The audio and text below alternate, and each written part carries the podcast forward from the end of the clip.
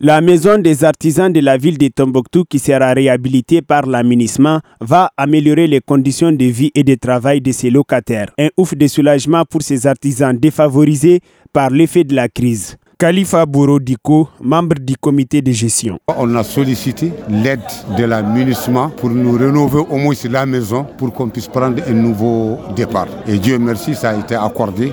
En plus de la réhabilitation de la maison des artisans de Tombouctou, l'aménissement prévoit d'autres mesures d'accompagnement. Jean Kaka, de la section DDR. Renforcer la cohésion sociale au sein des artisans à travers la sensibilisation sur les thématiques de la paix, cohésion sociale et réduction de la violence, et puis promouvoir la pérennisation du projet par l'implication des autorités et la redynamisation du comité de gestion.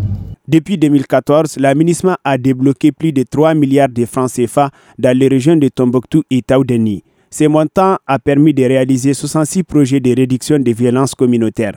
Plus de 157 622 personnes ont bénéficié de ces projets de l'aménagement, notamment dans les domaines des infrastructures sociaux de base, eau, électricité, maraîchage, construction, formation professionnelle, sensibilisation, genre et activités génératrices de revenus. Al-Mouzer Al-Kamisa Yatara, Mikado FM.